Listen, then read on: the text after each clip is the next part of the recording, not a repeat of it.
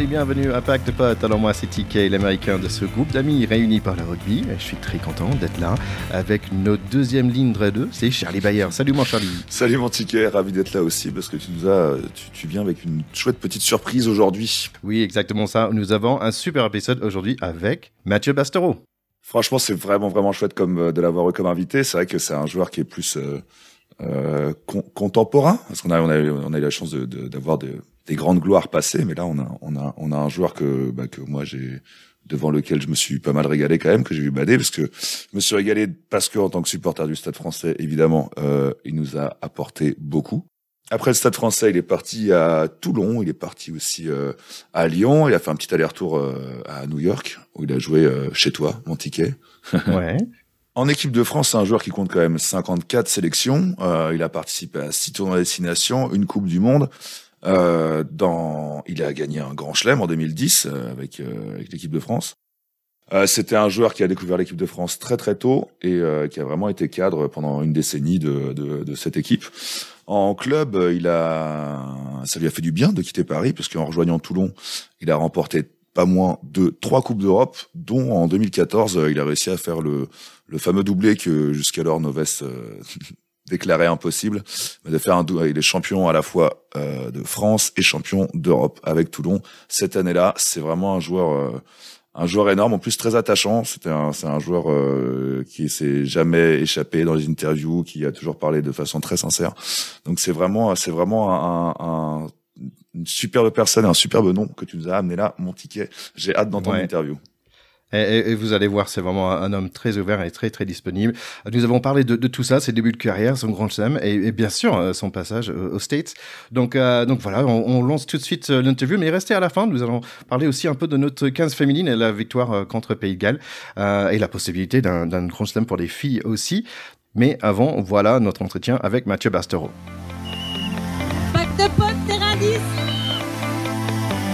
Aujourd'hui, j'ai un super invité euh, qui va nous rejoindre ici sur Pacte Poète. Alors, c'est Mathieu Bastero. Salut Mathieu, comment tu vas? Salut tout le monde, salut, ça va très bien, très très bien. Donc euh, déjà, je pense que la question que tout le monde veut savoir, c'est euh, vraiment comment tu vas physiquement. On sait que tu es, en rééducation en ce moment. Tu en es où en fait dans ce processus?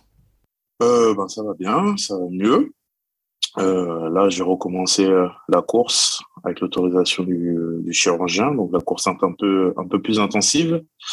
Euh, pareil sur, euh, on va dire sur sur le fitness, euh, sur la musculation des jambes.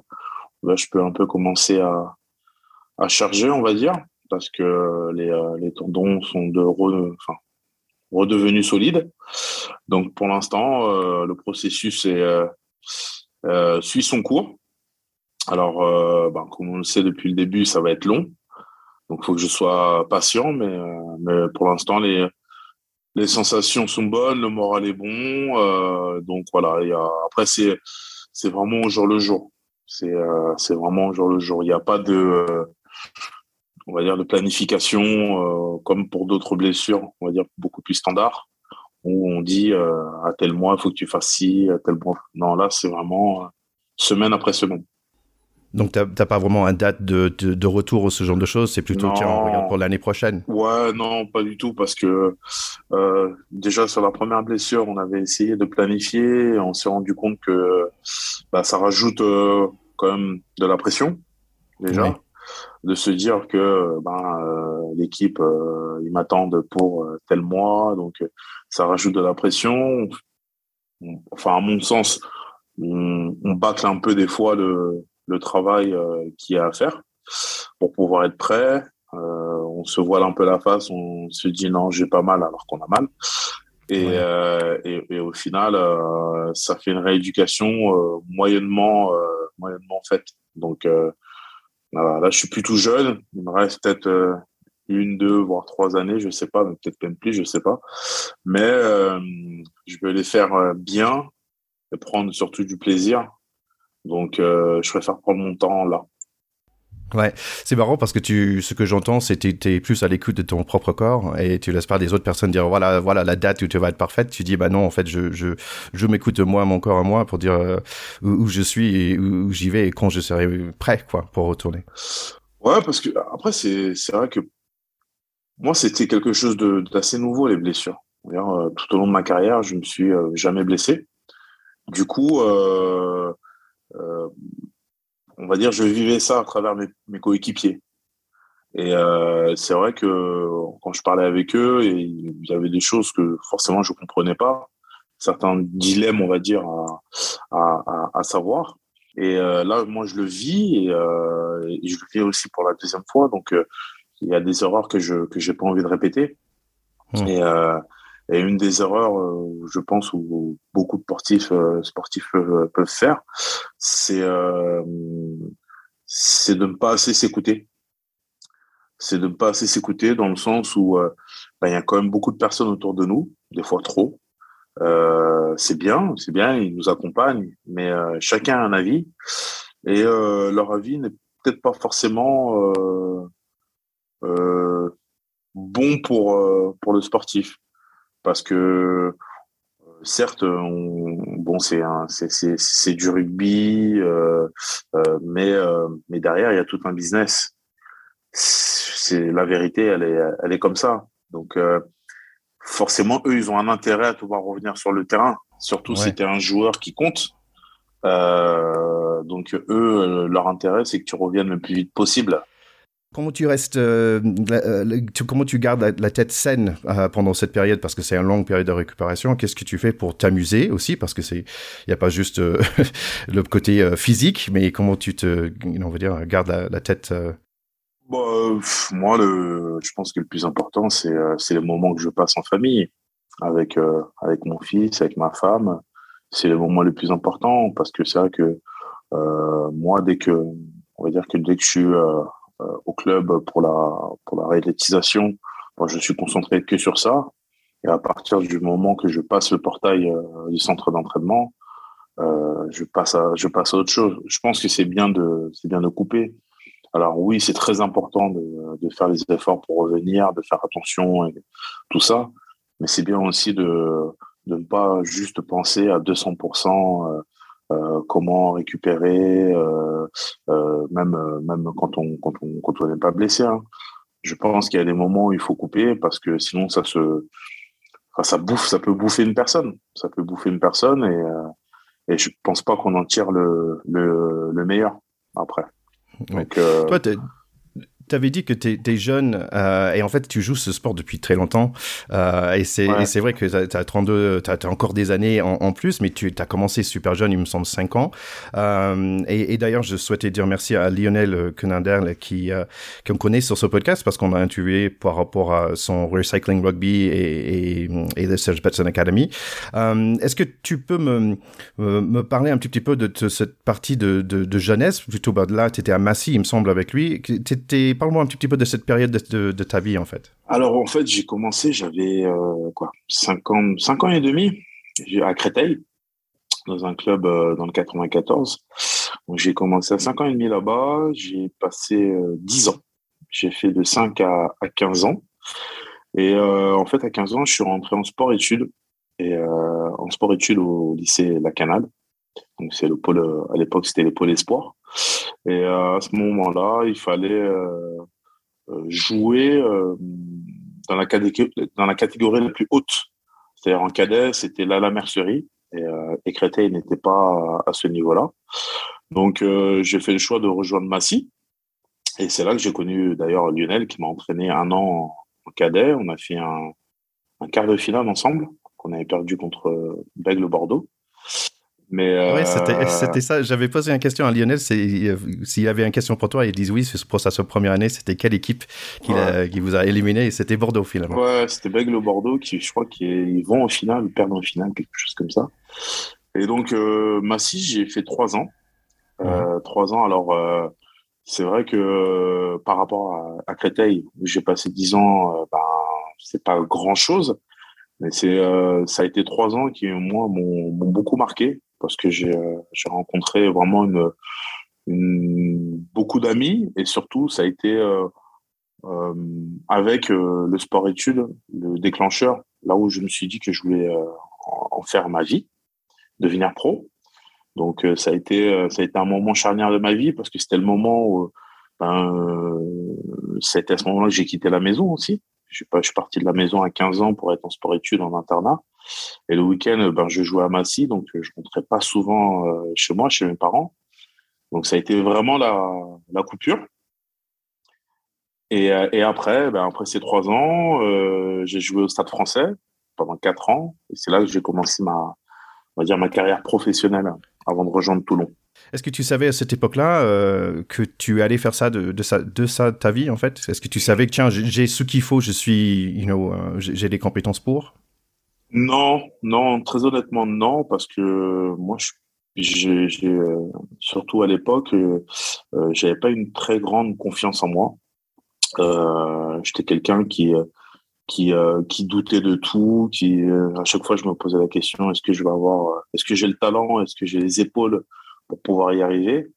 Donc c'était un peu une lutte, une lutte avec moi-même, de, de, me, de me dire oui tu peux y arriver et de me de me mettre en mode focus pour réussir à, à, à, le faire parce que c'était même pas un objectif, c'était un rêve en fait.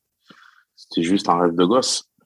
Et euh, bah après forcément, forcément, quand on fait les, les premières, on va dire, euh, rassemblements, euh, les premiers, les premiers rassemblements euh, nationaux, tout ça, les sélections, euh,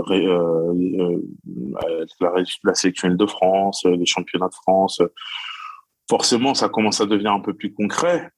Et, et en fait, je pense que c'est quand on a gagné le titre de champion de France avec la sélection Île-de-France, c'est là que je me suis dit, euh, oui, je pense qu'il y a moyen de faire quelque chose. J'avais fait un très bon tournoi.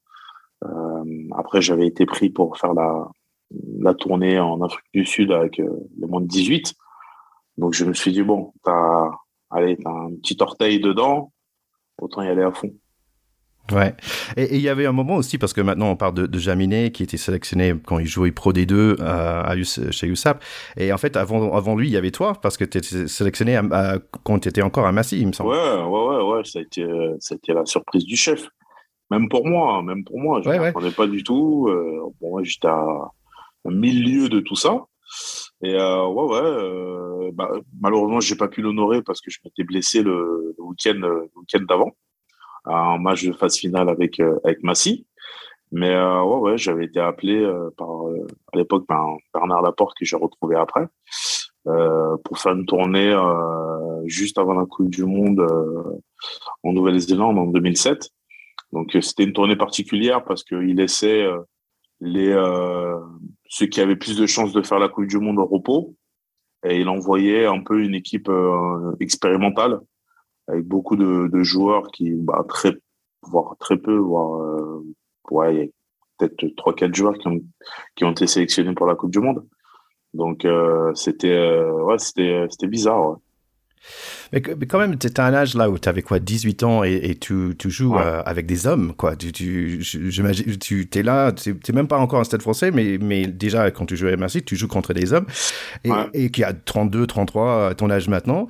Et, je me disais, est-ce que ta maman avait peur pour toi? Parce que moi, en tant que joueur de foot américain, ma, ma mère euh, française, euh, elle voulait pas regarder des matchs de foot en fait. Elle, elle aimait pas parce que y avait, ça allait trop vite, c'était trop violent. Est-ce que pour toi, ta maman, elle avait peur pour toi ou non, non, non, non. Plus petit, oui, quand j'ai commencé, oui, euh, mes parents, ils avaient peur parce que bon, ils connaissaient pas le rugby. Euh, en plus, euh, nous, on est originaire de la Guadeloupe, donc le rugby, euh, connaissait pas du tout.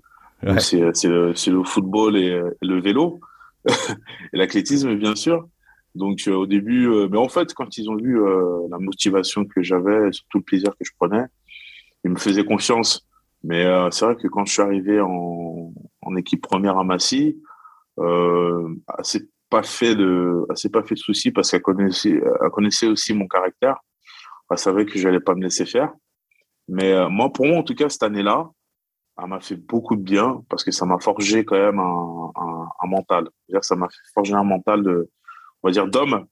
Parce que c'est vrai que moi, je débarquais des catégories jeunes où bah, euh, avec euh, avec mes qualités, mon physique, euh, j'arrivais à prendre, le, on va dire rapidement le dessus sur mes adversaires. Euh, et arriver en fédéral, euh, où il y a plus de vices, il y a plus de vices avec des joueurs qui étaient déjà accomplis, où bah, c'est simple, il y a, y a pas la vidéo, donc traîner dans les rucks, tu peux tu peux en ressortir un peu chiffonné. Euh, ouais, c'était. Euh, pour moi, j'ai passé une super année. Mais alors, malheureusement, alors c'est vrai qu'à ce moment-là, euh, on avait des grosses ambitions avec Massy parce qu'on avait un gros effectif. On voulait vraiment on visait le titre et on se fait sortir en match de barrage, donc on était un peu déçus. Mais en tout cas, j'ai beaucoup appris avec avec les anciens joueurs qu'il pouvait y avoir. Il y avait Yvan Dury qui lui avait joué au Racing, euh, Yann Dorbo qui m'a qui m'a qui m'a beaucoup aidé. Et euh, ouais, ça a été, pour moi, ça reste de très bons souvenirs.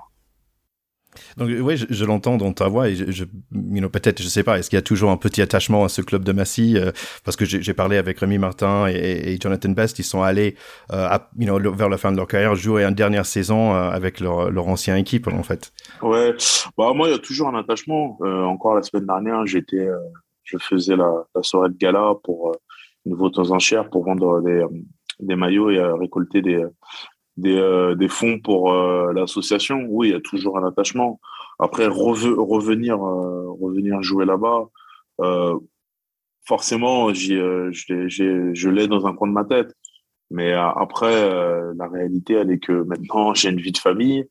on s'est établi et construit à Toulon. donc, ma femme est de Toulon. donc, pour moi, ce serait quand même compliqué de, de, de les faire bouger. Je comprends. En plus, il y, a un joli plage là-bas, il me semble. Ouais, ouais, ouais. ouais. Et, euh, et même maintenant, quitte à choisir, euh, quitte à choisir, je préfère maintenant la plage.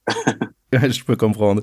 Donc, écoute, tu arrives euh, d'un coup, tu es quand même assez jeune, dans 18 ans, il me semble, au Stade français, c'est bien ça? Ouais. ouais et c'était l'année.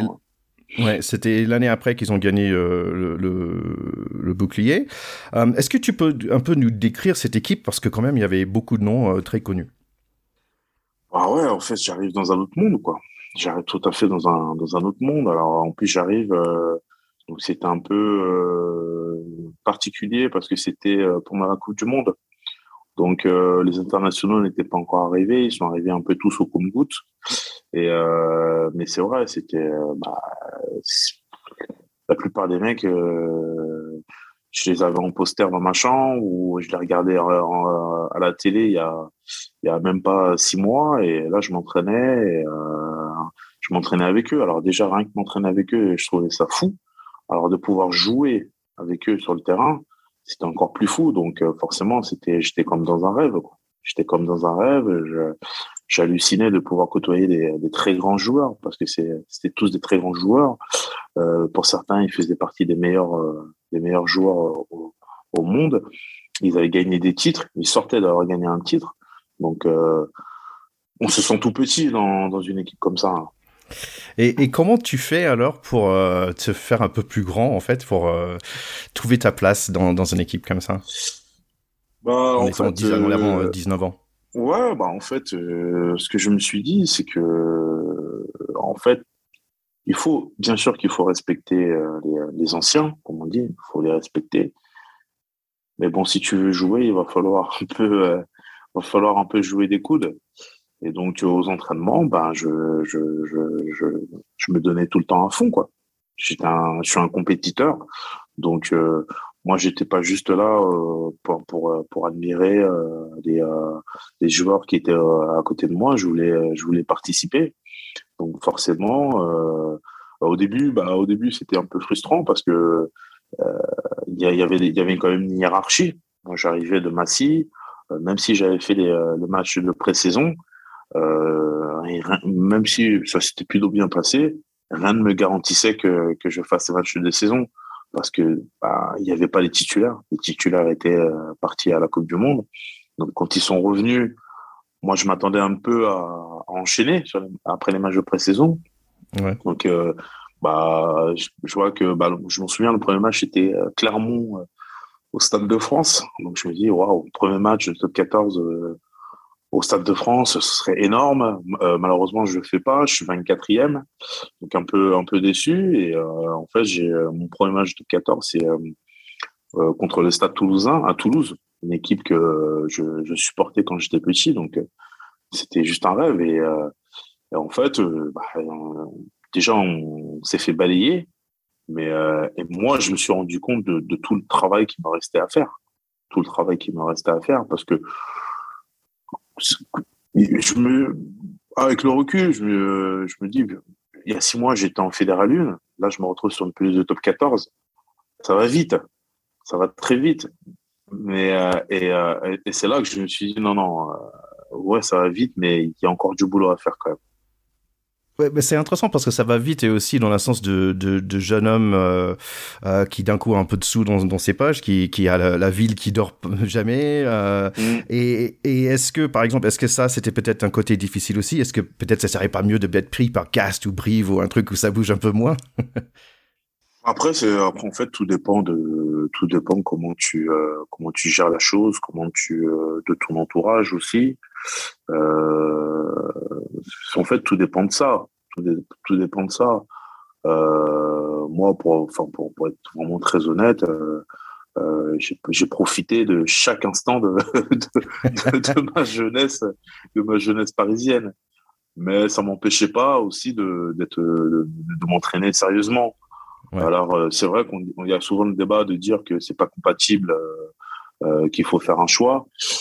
Mais euh, moi, j'avais décidé, enfin, en tout cas quand j'étais jeune, de pas faire de choix parce que euh, je trouvais que mes, les, les, moments avec mes amis, avec mes potes, c'était aussi important. Pour moi, ça me, ça me donnait un équilibre en fait, mmh. parce que euh, de jouer au Stade Français, qui est un des plus grands clubs en France. Euh, en plus, le Stade Français de l'époque Mazoisini, où c'était un peu bling bling.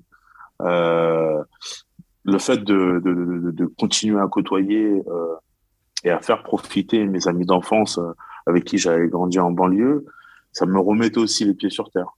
Voilà. Alors, euh, bien sûr, j'ai fait des erreurs de jeunesse, euh, tout ça, mais je pense que ça aussi, c'est c'est ce qui a fait que je, je suis l'homme d'aujourd'hui. Ouais, parfait. Tu parlais du, travail qu'il fallait faire pour euh, euh, être sur le terrain et en fait ça c'est une question pour moi parce que je je connais pas super bien euh, qu'est-ce que c'est un centre en fait. J'avais fait un interview avec DJ Plana qui disait bah en fait il fallait être régulier et c'est un poste qui est très défensif. est-ce que toi tu as un peu la même vision ou est-ce que tu le vois que plutôt en position d'attaque? Bah, maintenant il y a une, une, très grosse évolution de ce de ce poste. Alors, euh, moi, je sais, euh, quand j'ai commencé, et euh, c'est ce qui a fait, je pense, qui a accéléré ma, le fait que je joue, c'est qu'il voulait des joueurs assez physiques. Il voulait des joueurs assez physiques au centre du terrain pour gagner la ligne d'avantage et surtout bien défendre. Parce que si au centre ça défend pas bien, généralement les mecs tu les retrouves derrière les poteaux. Donc euh, donc moi j'ai on va dire j'ai bénéficié de, de ça. Et euh, mais maintenant, le poste de centre, ça demande vraiment d'être complet, d'être vraiment complet. Je pense là actuellement, euh, le joueur où que je que je vois le plus euh, représentatif du rugby d'aujourd'hui au centre, c'est Gaël Ficou. Gaël, il sait tout faire. Il défend bien, il attaque bien, il est intelligent, euh, euh balle en main, dans ses déplacements, dans son jeu au pied. Il sait vraiment tout faire. Et c'est un stratège. C'est un stratège. Euh, les Néo-Zélandais, ils appellent ça un 5 8 comme a pu être Carter au, tout début de sa carrière, un peu 12 qui organise pour décharger le 10. Euh, maintenant, c'est maintenant c'est vraiment ça, quoi. C'est vraiment ça. Mais moi, quand j'ai commencé, c'était différent. Et, et, et, par rapport à ça, genre le, le 12, est-ce qu'il y a une différence entre un 12 et un 13 Est-ce qu'il y, y, a des rôles différents bah, Après, ça tout dépend de, du système de, on va dire, de, de l'équipe. Euh, il y a une période, les 12, c'était plus des, des porteurs de ballon c'est-à-dire que c'était généralement les, ceux qu'on, à qui on demandait de franchir le premier rideau sur une première action, euh, généralement sur une 9-12 ou euh, une 10-12 euh, très rapide pour prendre la, ligne d'avantage et après dérouler. Et généralement, on demandait au 13 de remettre, remettre de la vitesse après ça. Maintenant, le 12, il est un peu, un peu organisateur, décharger un peu la pression du 10 parce que le 10 a, a énormément de pression entre le jeu au pied, euh, euh animer, bien animer le jeu. On demande aux 12 de réguler tout ça. Et, euh, mais le, le 13, euh, généralement, garde, euh, a toujours gardé le même rôle, sur de, on va dire, de dynamiteur, de, de, de, surtout défendre intelligemment. Parce que c'est pareil, il faut qu'il soit connecté avec son 12, son ailier. c'est vraiment différent. Et, moi, quand j'ai commencé le, le rugby, j'étais surpris parce que je pouvais courir avec le ballon. J'étais hyper content parce qu'en foot américain, je jouais première ligne. Euh, pour toi, c'était quoi le, le, on va dire l'aspect préféré? Euh, Tu es très connu pour tes grattages, c'est sûr. Mais qu'est-ce que tu peux faire dans un match? Est-ce que c'est gratter? Est-ce que c'est protéger? Est-ce que c'est courir avec le ballon? Est-ce que c'est plaquer? C'est c'est quoi ton, ton kiff à toi dans, dans le jeu? Oh, Moi, je moi je pense qu'une ah, moi, j'ai toujours adoré la défense. Un, un, plaquage, un plaquage offensif. Euh, par exemple, quand on est dans une période un peu difficile pour l'équipe, où on subit, ou euh, pareil que le grattage, où on subit, et un plaquage qui remet, qui remobilise un peu tout le monde, ou même un grattage qui peut un peu, voilà, inverser la vapeur. J'ai toujours adoré ça, moi.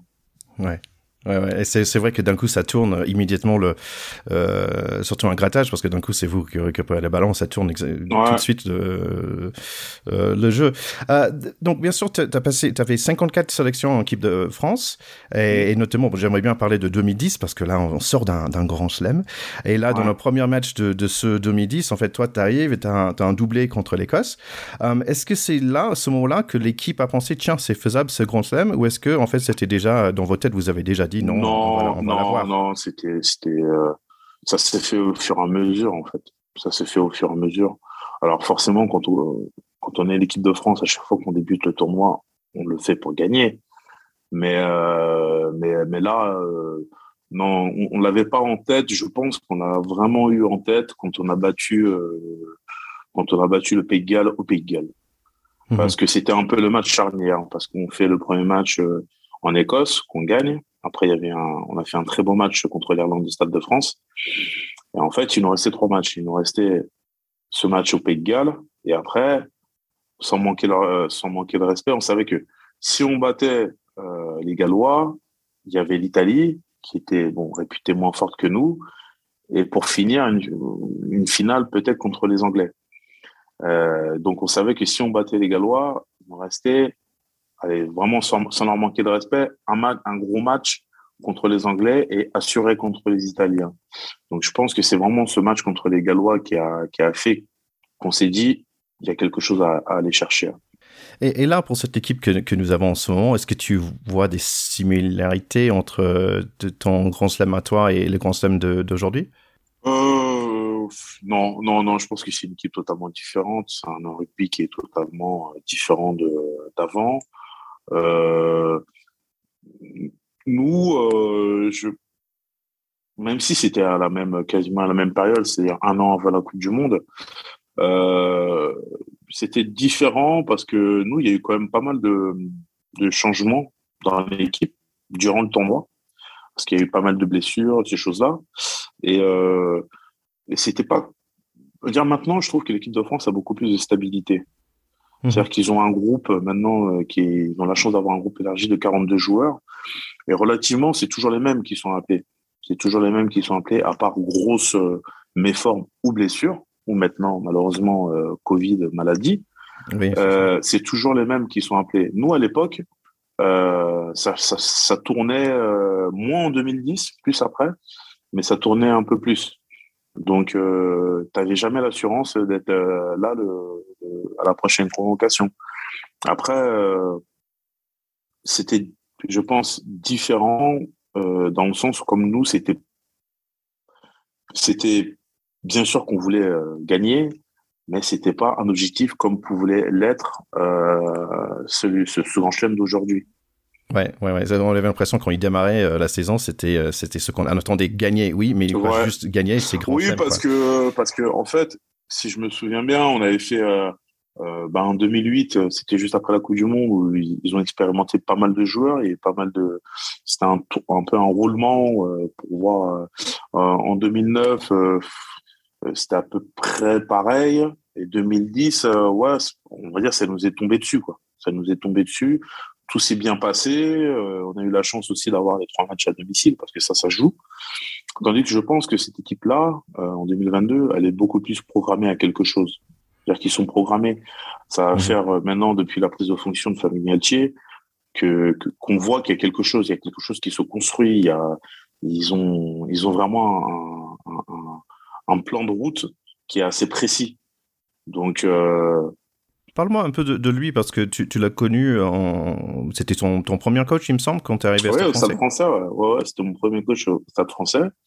Euh, bah, c'est le premier coach qui m'a fait confiance euh, tout simplement au, plus haut niveau, en, en top 14. Euh, sachant qu'à l'époque, quand je suis arrivé, ben, comme je il y avait beaucoup de concurrence. J'étais en concurrence avec, des joueurs assez exceptionnels comme Brian Liebenberg, Mirko Bergamasco, Geoffroy Messina, Stéphane Gla qui, qui jouait encore à l'époque, David Skrela qui pouvait jouer aussi au centre, Guillaume Boussès. Tous ces joueurs-là, tous ces joueurs-là, avait déjà une sélection dans, dans, en équipe nationale. Donc moi, quand c'était un, un, gros défi, et, bah, je me suis, je me suis, comme on dit, je me suis envoyé à l'entraînement. Il m'a donné ma chance et, euh, et après il m'a fait confiance. Donc, euh, donc ouais, c'était, c'était, c'était, c'était une chouette expérience. Ouais. Et, là, quand même, tu as travaillé avec des, des, des, grands coachs parce que tu avais Bernard Laporte aussi euh, en tant que, you know, à Toulon. Euh, tu avais aussi, il me semble, avec euh, l'équipe de France. Tu avais aussi là, c'était Marc Lièvremont.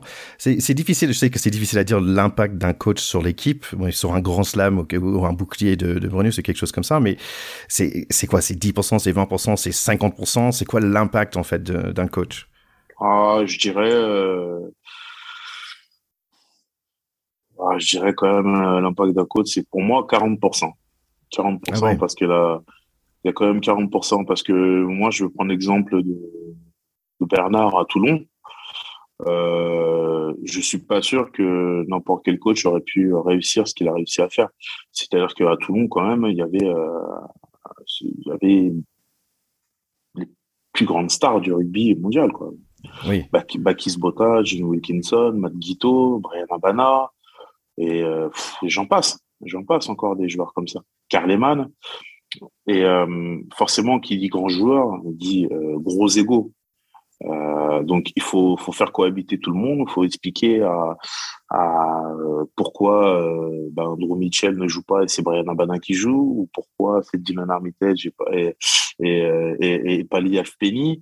C'est pas simple. C'est pas simple à gérer. Et, euh, et, Bernard, il a réussi à gérer, euh, il a, réussi à gérer ça. On a réussi à faire un, on a gagné euh, un Brennus, on a, gagné trois coupes d'Europe, on a fait, euh, je sais plus combien de finales en pendant pendant pendant qu'il a été là.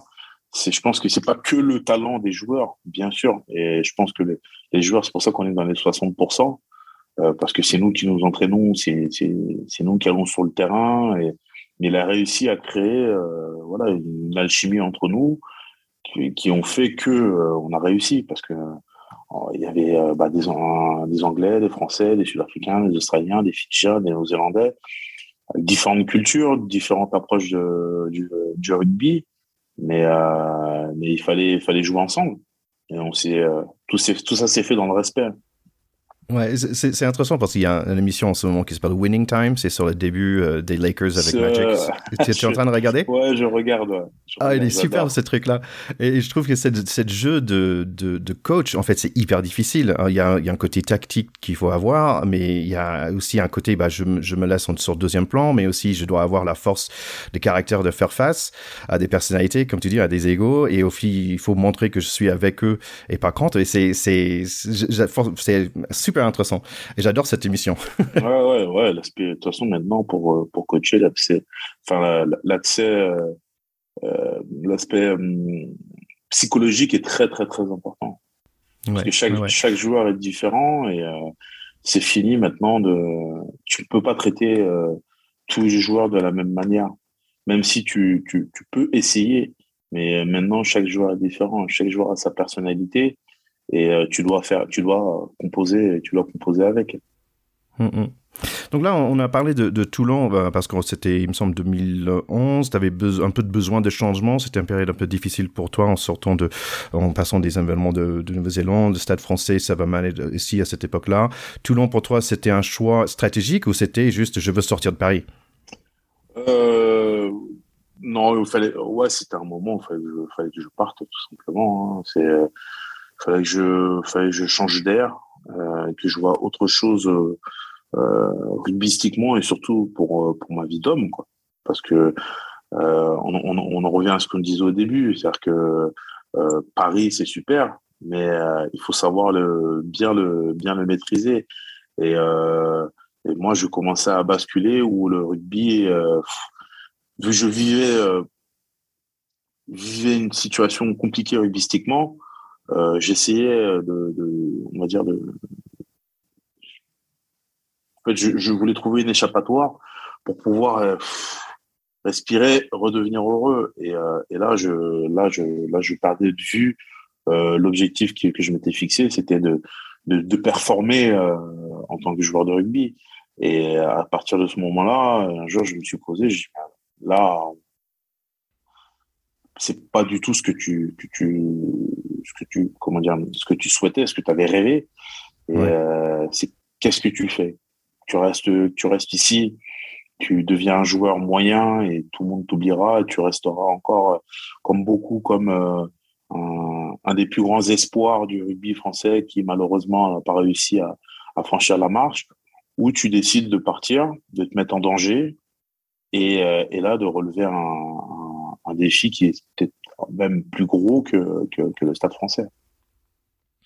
Et, et c'est intéressant parce que tu as dit, bah, c'était une équipe complètement blindée, euh, avec des pros, euh, de, de, vraiment des, des Wilkinson, des Bata, comme les noms que tu avais dit. Euh, J'imagine pour toi, c'était important aussi parce que tu avais quoi, 23, 24 ans, tu es encore un jeune homme, mais tu es assez, on va dire, mûr pour dire, bah là, il faut que je mûrisse plus, il faut que je mm. parte de où je suis. Et, et j'imagine ça t'a aidé d'avoir tous ces piliers euh, autour de toi qui sont pro, euh, professionnels dans leur métier de Oui, forcément, forcément. Et euh, ouais, de, de, de, pouvoir discuter avec eux, surtout leur manière de leur approche du rugby. Leur approche du rugby. Euh, on avait un Johnny qui était, euh, lui, vraiment 100% rugby, rugby, rugby, rugby. matin, midi, soir, c'était c'était rugby. Et on avait un Matt Guito qui, lui, c'était juste quand il était au centre d'entraînement. En dehors, il était tranquille. Donc moi, je me cherchais, en fait. Je me cherchais. Euh, J'étais plus le petit garçon qui essayait de. Fallait plus que je sois en fait le petit garçon. Il fallait que je tue le petit garçon qui voulait euh, être comme un tel, euh, être comme un tel. il fallait que moi je me crée ma ma, ma propre identité. Et c'est en côtoyant ben, ces, ces différents joueurs, en fait, j'ai j'ai pris un peu, j'ai pioché un peu de, de, de, de chacun quoi. Ouais. En, en, en, parlant de tous ces stars, euh, si on mettait tous dans un minivan, c'est qui qui, qui, allait conduire en fait le minivan? Qui va prendre les clés? Euh, ah, Chris Mazoé. Ah ouais, ok. Ouais, Chris, Chris c'était un, un vrai leader. Euh, voilà, c'était quand il y avait, euh, voilà, quand il, même des fois, parce que même si c'est vrai que euh, de l'extérieur, euh, tout le monde peut penser que tout était rose, tout était magique, mais on a eu des moments aussi un peu un peu compliqués quand on perd à la maison contre Grenoble, euh, ces choses-là où on a eu des, des, petites crises aussi entre nous, euh, parce que forcément quand on était Toulon avec tous les joueurs qu'on avait, les gens s'attendaient à ce qu'on gagne tous les week-ends. Donc forcément quand il y avait des petits des petits accros, il ben, fallait se remettre en question. Et Chris, ça a toujours été le joueur, euh, voilà, il se mettait devant tout le monde et il dit voilà maintenant les gars c'était toujours le premier à si on devait aller à la guerre euh, il était devant. Donc si je dirais un mec qui euh, avec qui euh, avec qui euh, qui prenait les clés c'était Chris. D'accord. Et qui va derrière en train de faire des blagues? Ah, je dirais Drew. Drew Mitchell.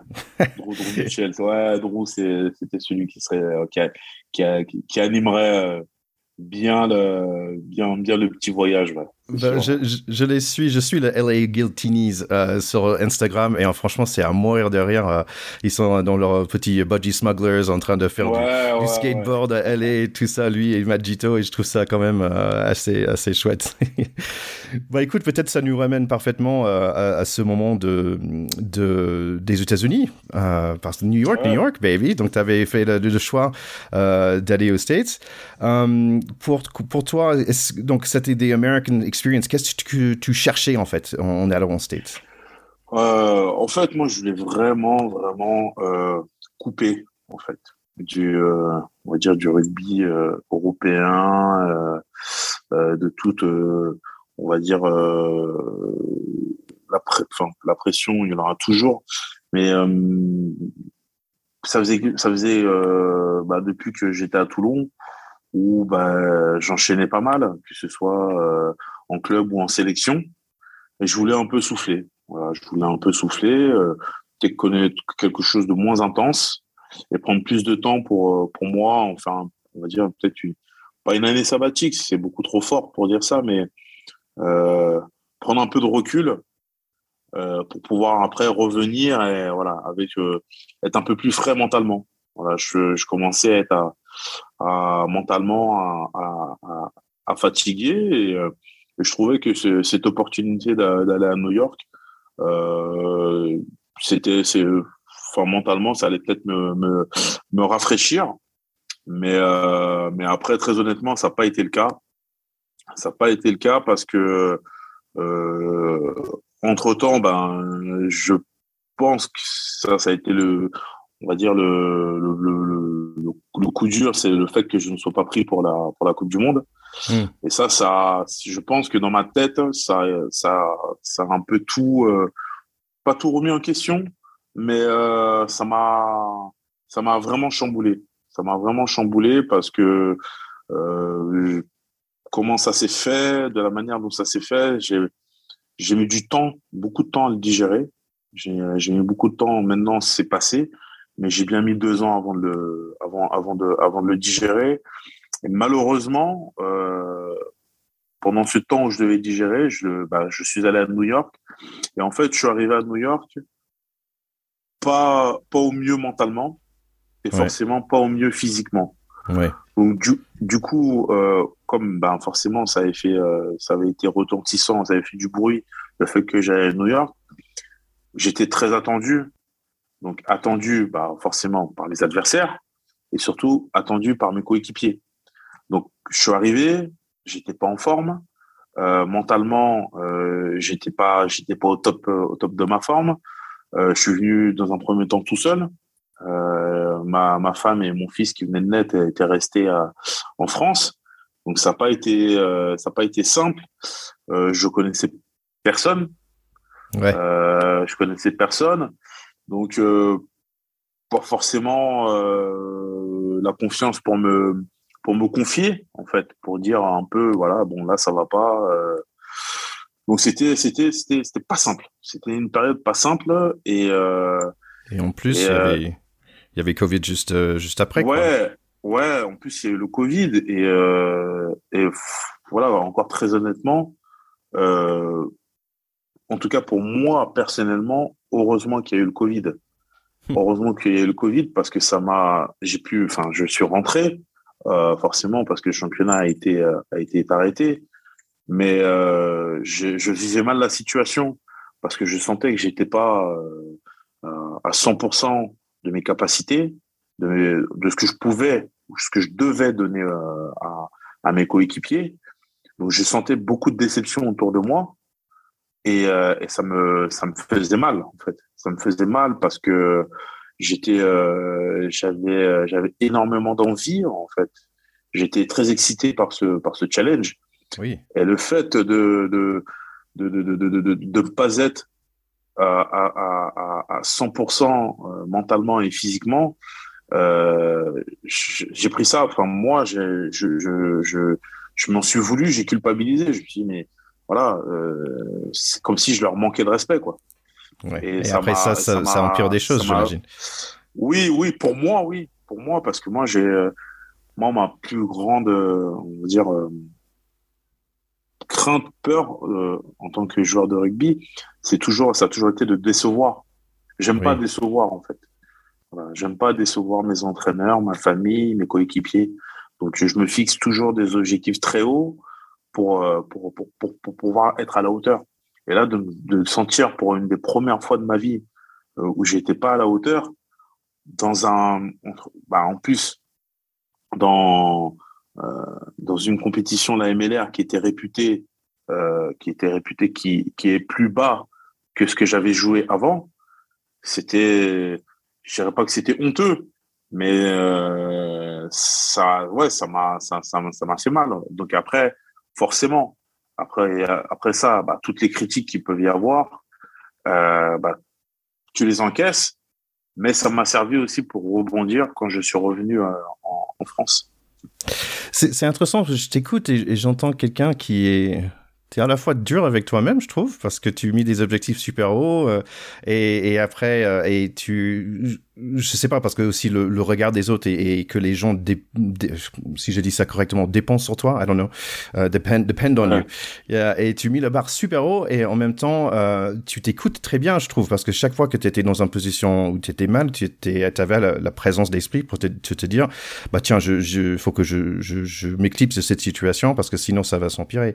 Donc en fait à la fois tu tu mis la barre super haut mais en même temps tu t'écoutes aussi pour revenir un peu sur cette idée de, de s'écouter Bon, en fait, ça, en fait, toute, euh, toute ma carrière et même quand en jeune, on a toujours, euh, euh, je sais pas, pas la pression, mais on a, on a toujours eu, euh, on, a, on a toujours attendu beaucoup de moi.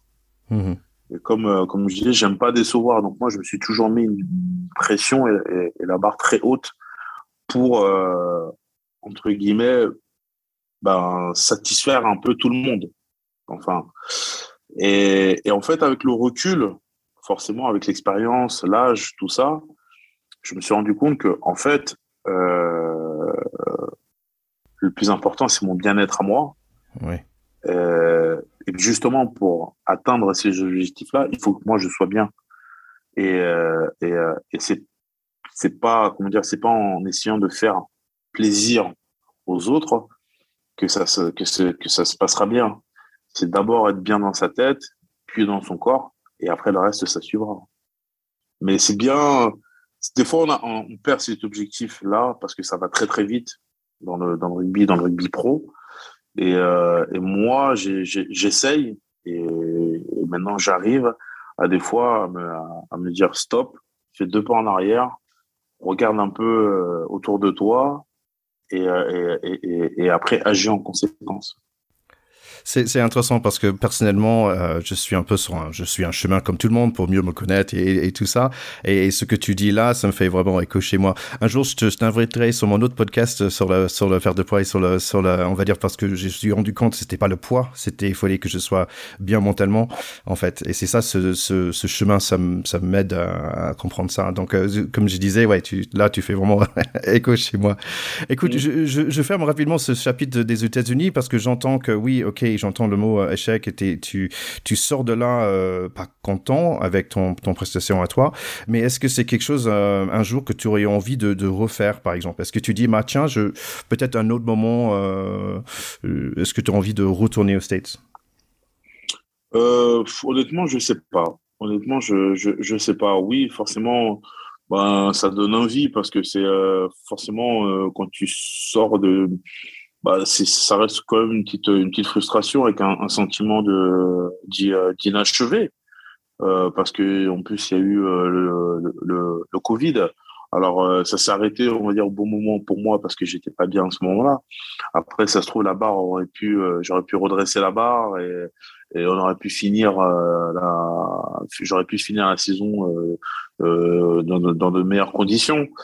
l'heure à l'heure actuelle je je sais pas. Je laisse la porte ouverte, pourquoi pas. Mais euh, mais ce serait pas euh, c'est pas comment dire ce serait pas euh, impossible.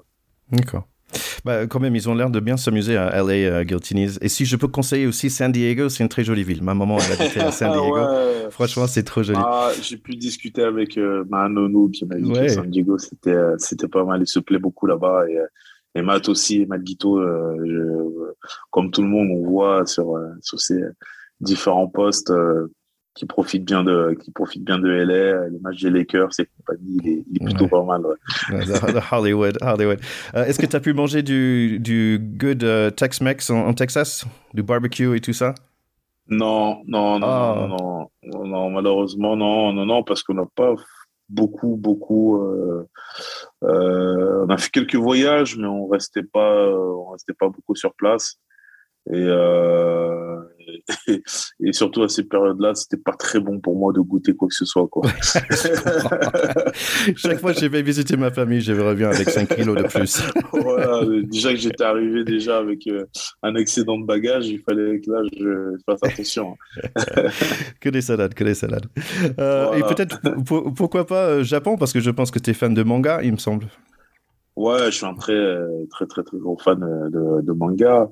Et euh, c'est vrai que le Japon, ça a été à un moment, la question s'était posée euh, de faire, euh, de faire peut-être une, une pige là-bas. Puis après, ça a été, euh, ça a été moins évident parce que ils ont, ils avaient changé euh, certaines règles, notamment au niveau des, des, des étrangers. Et du coup, ça s'était, ça s'était pas fait. Mais ouais, ça peut, c'est aussi, ça reste aussi une possibilité, surtout que c'est un pays que une culture que j'adore, mais que malheureusement j'ai pas jamais pu euh, visiter.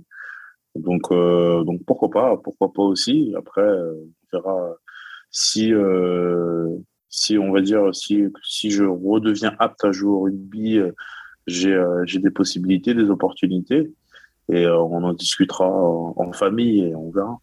Ok, cool. Là, là tu es toujours avec Lyon. C'est, le contrat, c'est jusqu'à quand? Euh, Juin.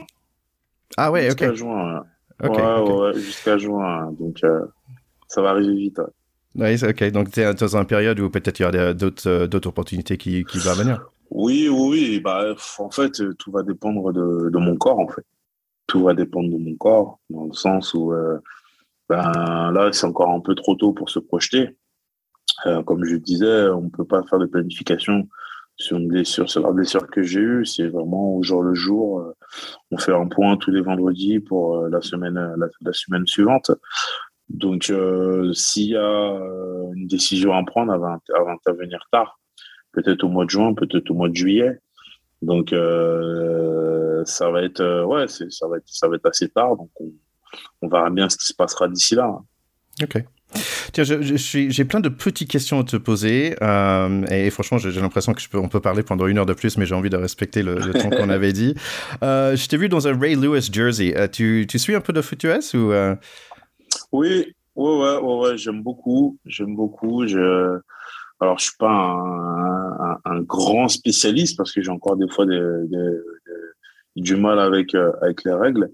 Mais j'aime, j'aime beaucoup. Voilà. Je, je sais que moi, avant, euh, avant les matchs pour un peu me mettre un peu dans, j'appelle ça dans, dans, dans la zone de, pour être focus. J'aime bien regarder une, une vidéo sur YouTube de, de Ray Lewis. Ah, yeah. euh, où, euh, on voit toute, la, toute sa détermination. Et euh, ça me met à chaque fois en transe. Ouais, pardon, j'ai peut-être pas expliqué pour des gens qui connaissent pas, mais Ray Lewis, c'était un linebacker. Euh, si vous avez écouté nos chers écouteurs de nos autres épisodes, c'est comme Philippe Gardon et Richard Tardit, c'est la même position. C'est le gars qui va euh, détruire tout. c'est le plaqueur fou. Et Ray Lewis, franchement, c'était le meilleur d'un décennie, peut-être euh, plus, quoi. Vraiment un mm. super joueur avec une mentalité de, de, de, fou, un vrai capitaine et un vrai leader. Euh, et, et j'aimerais bien parler de ton leadership et ton, ton expérience là-dedans, mais je pense que ça va être pour un autre moment. Euh, juste pour fermer le, chapitre sur Lyon, est-ce que, par exemple, est-ce que c'était parce qu'il y avait Pierre Mignoni que tu connaissais déjà? Oh, Oui, oui, oui. Oui, oui. En toute honnêteté, euh, s'il n'y avait pas Pierre, euh, je ne serais pas allé à, Lyon. Ça, c'est sûr et certain. Pierre, euh, je l'avais eu comme entraîneur à, à Toulon, donc je, je, connaissais, il me connaissait. On est deux gros caractères. On se connaît par cœur tous les deux. Il sait, il sait comment me prendre. Je sais comment moi, le, on va dire, le, le, je sais ce qu'il attend. En tout mhm. cas, je sais, je, je sais ce qu'il attend. Donc, donc forcément, oui, c'est, ça a été un, choix qui forcément a fait, a fait la différence. C'est marrant parce que j'ai l'impression qu'il est toujours un peu fâché en fait. Ou est-ce que c'est tous les coachs Non, non, non, non, non, non, non. C'est vrai que Pierre, il est, euh, il est souvent, il est, il est tendu, comment Il est tendu. Mais, euh, mais c'est quelqu'un qui, qui, qui, qui, vit les choses. Oui, qui vit les choses, quoi. Qui vit vraiment. C'est un, c'est un, ouais, c'est quelqu'un qui vit les choses. Euh, tu vois, par exemple, petite parenthèse, quand, quand tu vois, j'avais, euh, j'avais su, il y avait une photo euh, qui avait circulé de moi euh, dans mon maillot trop petit euh, de New York, totalement hors de forme, où bah forcément, ben sur, les réseaux sociaux, tout le monde, tout le monde s'était moqué de moi, tout le monde s'était, c'était, on appelle ça un body shaming, voilà. Mmh. Et mais moi, j'ai pris ça avec le recul en me disant, ok, aujourd'hui vous allez rigoler, on verra après. Pierre, euh, Pierre à ce moment-là m'a appelé, mais il était même plus énervé que moi, quoi. mais il m'a pas appelé pour, pour m'engueuler, enfin si un peu quand même, mais mais il avait plus euh, la rage, ça le prenait, ça lui faisait plus mal euh, à lui qu'à moi, quoi. En disant, enfin, on, va éviter les, les, gros mots, mais c'était plus du style, ouais, laissez-le, laisse-les, laisse-les se moquer de toi t'inquiète pas, tu vas, tu vas revenir et t'inquiète pas, on va leur montrer que voilà, ils vont regretter. Et Pierre, ça a toujours été ça. Ça a toujours été ça. Même là, sur, sur mes grosses blessures, il m'a jamais dit bon, euh, écoute, ça va être compliqué. Là, ça a toujours été, euh, euh, on va dire, motivant. Des fois un peu trop, des fois un peu trop. Bah, ce que j'entends là, c'est que tout le monde doit avoir un Pierre Mignoni dans leur, dans leur camp, quoi, parce que c'est un, un bon personne d'avoir derrière soi. Oui, oui, oui, parce que c'est un peu comme Bernard, c'est des, des, personnes qui sont, qui, sont, qui, sont, qui sont franches, qui sont entières. en gros, euh, c'est aussi simple, si elle t'apprécie pas, même pas, à te, te, te calcule, quoi, même pas s'intéresse à toi ou quoi que ce soit. Par contre, si elles ont confiance en toi, si elles t'apprécient, avons tout te, tout te donner et tout faire justement pour que tu euh, pour que tu pour que tu tu t'épanouisses. Et euh, en tout cas moi Bernard et Pierre ça a été ils ont été euh, ils ont été très très bienveillants dans ce sens-là moi toute toute toute au ma carrière. Ils ont ils ont pris le temps de de me de me connaître de m'apprivoiser de bah, de de se rendre compte que j'étais pas seulement juste un joueur, quoi. Que fallait apprendre à connaître aussi l'homme et que ben forcément j'avais euh, des moments aussi des, fois de, doute de faiblesse et, euh, d'essayer de, de m'aider au, au, mieux et ça ils l'ont fait et c'est pour ça que j'ai pu faire la carrière que j'ai faite ils, ont vu l'homme euh, que, que, tu es. Et, je pense que, oh, d'ailleurs, je voulais te prendre un petit moment pour te remercier, euh, parce que là, récemment, tu étais sur euh, Canal Plus et tu as parlé de, de la dépression dans ce monde de rugby. Et je tout simplement juste te dire merci, parce que je pense que c'est très important. Et je pense, comme je disais sur mon autre pod, j'essaie je, j'essaie de parler de, de un peu de la santé mentale, de dire, bah, moi aussi, je me suis j'ai allé au psychologue. C'est important de, de prendre soin de nous, que les mecs se rendent compte qu'on on a droit de se prendre soin de, soi-même aussi. Et parfois, euh, il y a une espèce de soit soit un homme fort, mais en fait, un homme fort, bah, il connaissait ses, limites. Ouais, ouais, mais c'est vrai que c'est la dépression dans, le rugby même dans le sport en général, c'est c'est quelque chose pas, je dirais pas de tabou, mais on on n'en parle pas quoi. On n'en parle pas, on le met un peu de un peu de côté. On dit souvent que c'est euh, on associe ça à des phases. Voilà, on met pas de mots, on dit juste c'est une phase. Oh, il a un coup de moins bien. Oh, il est pas en forme. Oh, il, il est un peu en dedans. Et non, en fait, c'est un mot. Alors, c'est pas tout le temps le cas. Euh, c'est des fois ça sourit, c'est la dépression. Et le fait que, en plus, dans un sport comme le rugby, on doit toujours être euh, au top, ce qui est où il y a beaucoup de virilité euh, euh, entre nous, euh, euh à se comparer, qui qui, euh, qui tape le plus fort, qui plaque le plus fort, qui pousse le plus à donc des faiblesses, il faut pas en montrer, il faut pas en montrer et euh, et euh, je parle plus avant, c'était limite mal vu. C'était hmm. limite mal vu de on va dire de montrer ses sentiments, ça ça oui, ça traduisait une faiblesse et les entraîneurs ils veulent pas de ils veulent pas de faibles dans dans dans leur équipe. Donc ça a été difficile à faire accepter. Ouais. Et, comment est-ce que pour toi, tu t'es rendu compte que je trouve que tu es un homme d'un grand sensibilité, et comment est-ce que tu t'es rendu compte que en fait c'était un atout? Euh, bah, c'est en discutant, c'est en parlant un peu avec euh, avec une personne qui me suit, Mariam Selmi, qui, qui s'occupe aussi de, de, beaucoup de sportifs d'athlètes olympiques. en fait, je me suis, en fait, ce que je me suis dit, c'est que bah, ça fait partie de toi, ça fait partie de toi. Alors au lieu de le mettre au placard comme quelque chose de honteux, il faut que tu, faut que tu déjà t'apprennes à le gérer parce que la dépression, c'est pas juste ça arrive une fois et hop, ça part. C'est, il peut y avoir plusieurs épisodes où des fois tu penses qu'elle est partie, elle est toujours là. Donc il faut, il faut savoir le gérer et, et, avec ça, il faut apprendre à se, à se, à se, à se connaître, à se connaître, à se dire oh là, ça va pas, euh, et surtout en parler. Il faut savoir en parler.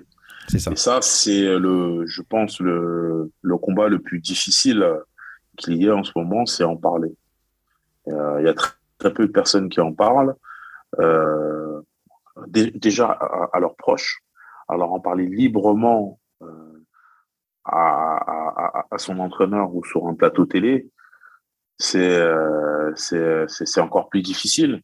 Mais et moi, en fait, en allant, en allant, en parlant de ça dans différents articles ou même sur un plateau télé, c'est pour montrer que euh, voilà, c'est bon, ça fait partie de. Enfin, c'est pas, c'est pas comment dire, c'est pas quelque chose de, de, de, de, de tabou, de honteux, de de, de, de, passer par ces épisodes-là. Donc, vous avez entendu ça, nos chers écouteurs. Donc, si vous allez euh, peut-être un peu mal, si vous avez besoin, euh, il faut parler avec quelqu'un. Sinon, Mathieu Bastero et moi-même, nous allons venir et vous plaquer. c'est peut-être solution. Écoute, juste deux, trois dernières questions. En 2015, tu as sorti un, autobiographie euh, qui s'appelait Tête haute confession d'un enfant terrible du rugby. Et c'est marrant parce que c'est un terme que je connaissais pas très bien, donc il fallait que je regarde qu'est-ce que c'est un enfant terrible. Euh, mais il me semble que c'est un terme que, que est-ce que ça te correspond toujours aujourd'hui? Ou si tu fais un autre livre, est-ce que tu auras un peu un autre titre? Ah non non non, là je pense que c'est le non, j'étais pas fort franchement pour ce titre-là. Ah, ok. Tête haute, euh, tête haute, oui c'est moi qui, qui l'ai voulu parce que pour moi, il est important de garder toujours la tête haute, malgré les épreuves qu'on peut, qu'on peut avoir, c'est garder la tête haute, être fier de, de, son, de son parcours. Après, Enfant terrible, euh, ah, c'est je pense que c'est plus un titre d'accroche, voilà, parce que je pense qu'à cette époque-là, euh, surtout, on a voulu me, me, me coller une image euh, de, de, de, de, de comment dire, de,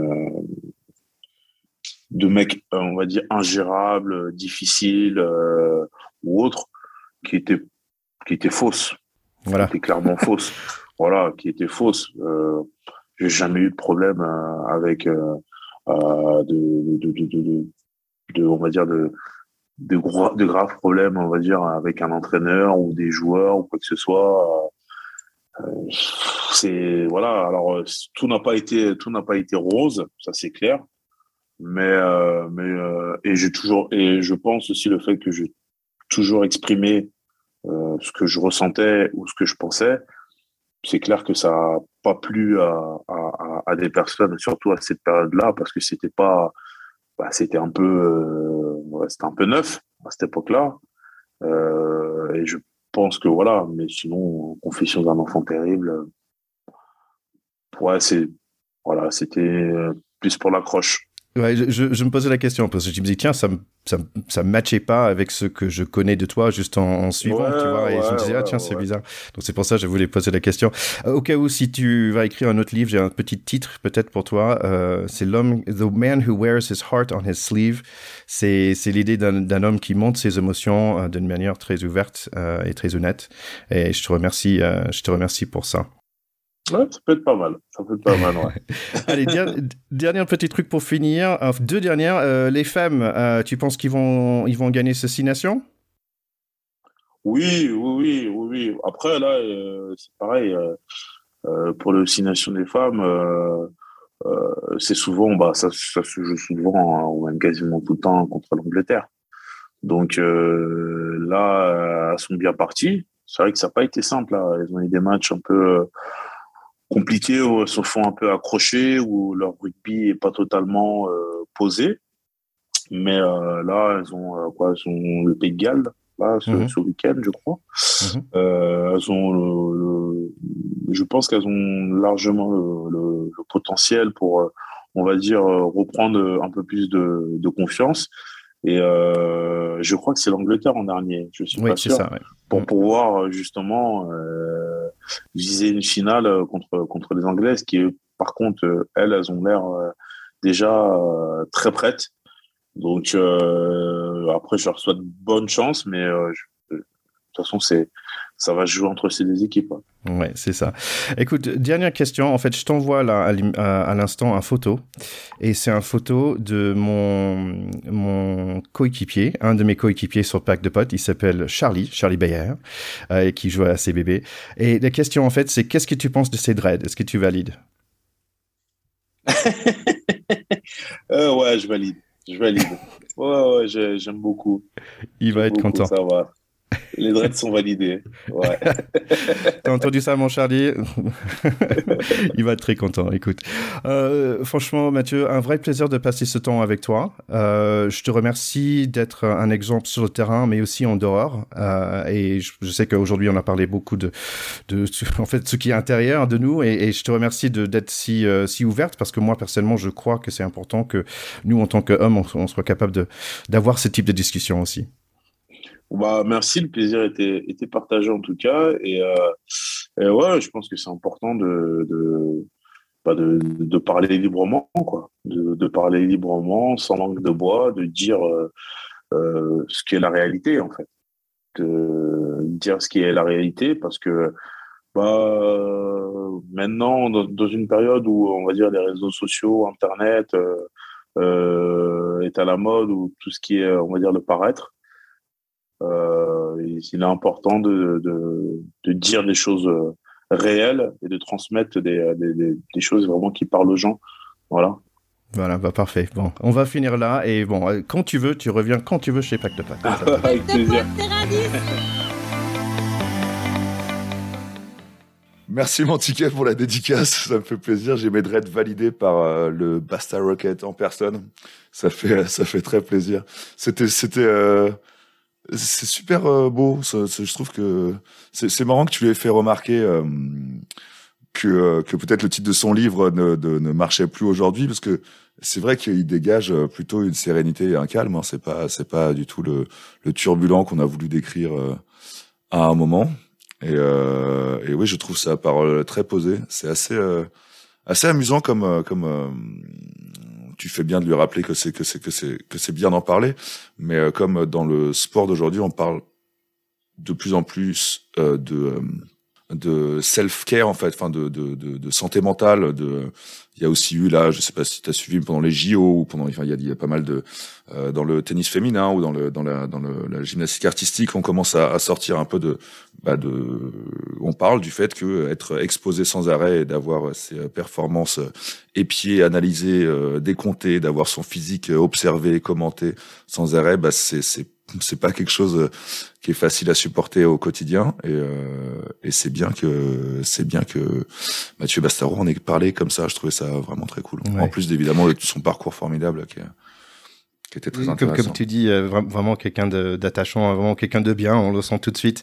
Et, et c'est marrant parce que j'étais assez pour être honnête j'étais assez stressé au début et en plus j'avais un petit problème. oui j'allais dire les dix premières minutes c'était trop mignon on dirait on dirait que, que, que tu avais du mal à, à articuler tes questions oui, parce qu'en fait, j'avais un petit problème de microphone, genre les deux minutes avant qu'il arrivait et tout. Donc, euh, mais mais ah en fait, c'est quelqu'un qui m'a qui m'a mis à l'aise aussi très rapidement, juste par sa façon d'être. Donc, euh, donc voilà. Donc, je, je, je, lui remercie énormément euh, d'être passé chez nous à Pacte Pod. Merci encore à, Seb aussi euh, de ORC et Linel euh, Canadel. Euh, allez d'ailleurs chercher sur Facebook Recycling Rugby. Hein, c'est c'est un super initiative. On a déjà parlé sur l'émission.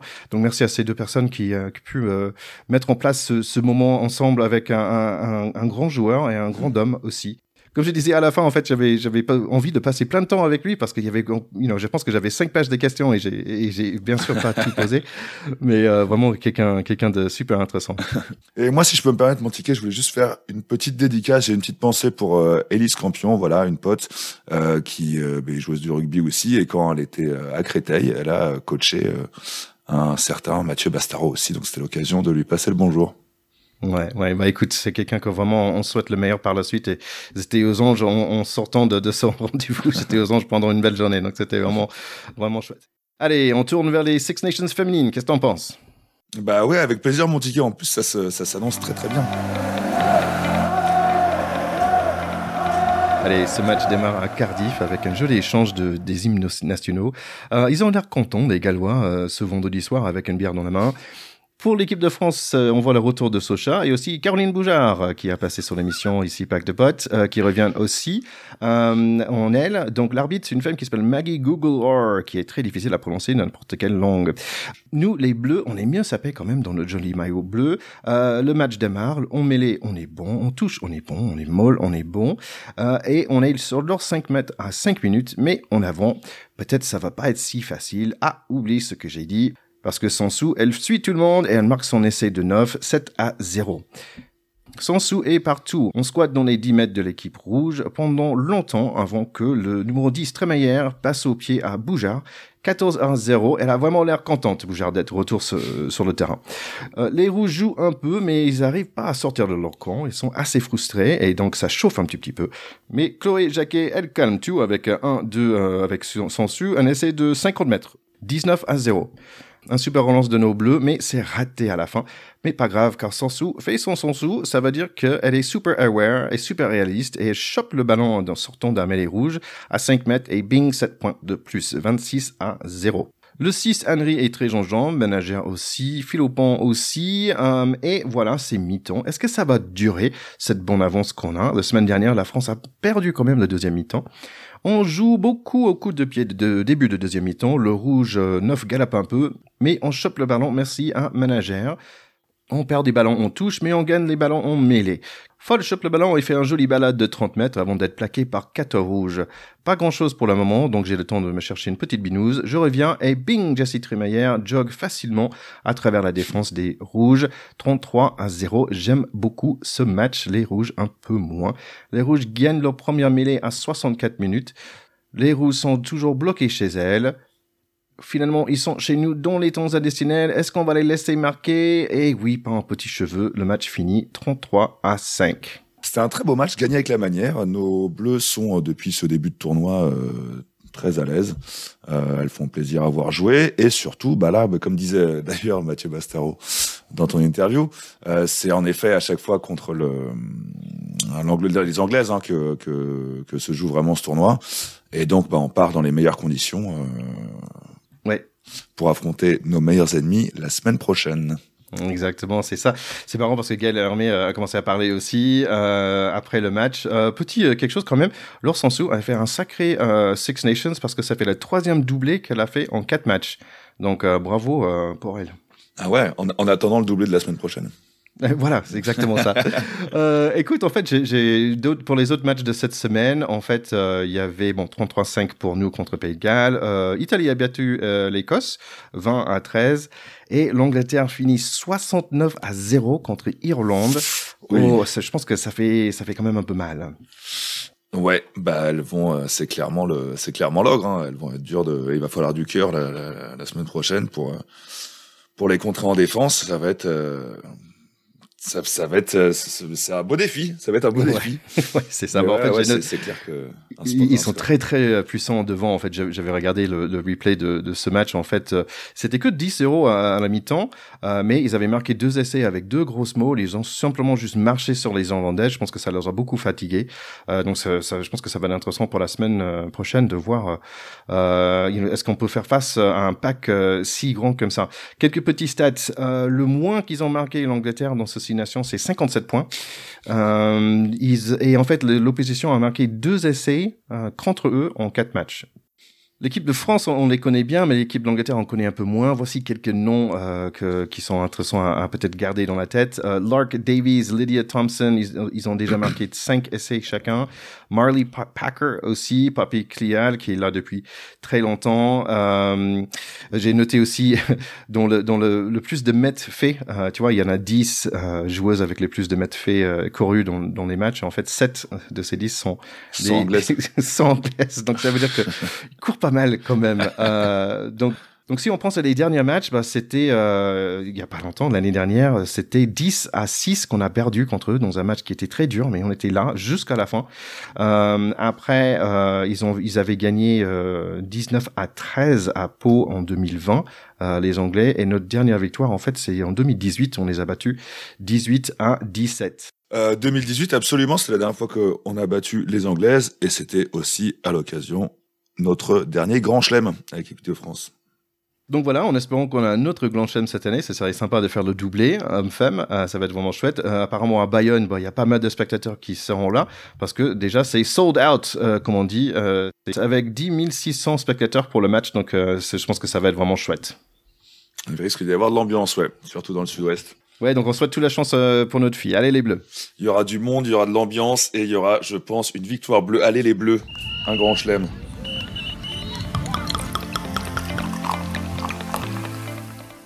Et encore une fois, mon petit ticket, merci pour euh, cet épisode. C'est super d'avoir eu un, grand nom comme ça. Et pour ceux parmi nos écouteurs qui sont euh, venus attirés euh, par l'interview de Mathieu Bastaro, sachez que ce n'est pas la seule personnalité du rugby qu'on a eu la chance d'interviewer. Et je vous invite à aller sur notre site, d'aller sur nos réseaux sociaux, d'aller sur Twitter, sur Facebook, sur Instagram, où vous trouverez un accès aux autres épisodes, aux autres interviews et à pas mal de choses. On attend vos retours et vos commentaires. Exactement. Merci mon Charlie, merci à Mathieu Bastero et à très bientôt tout le monde. À très bientôt. Allez les bleus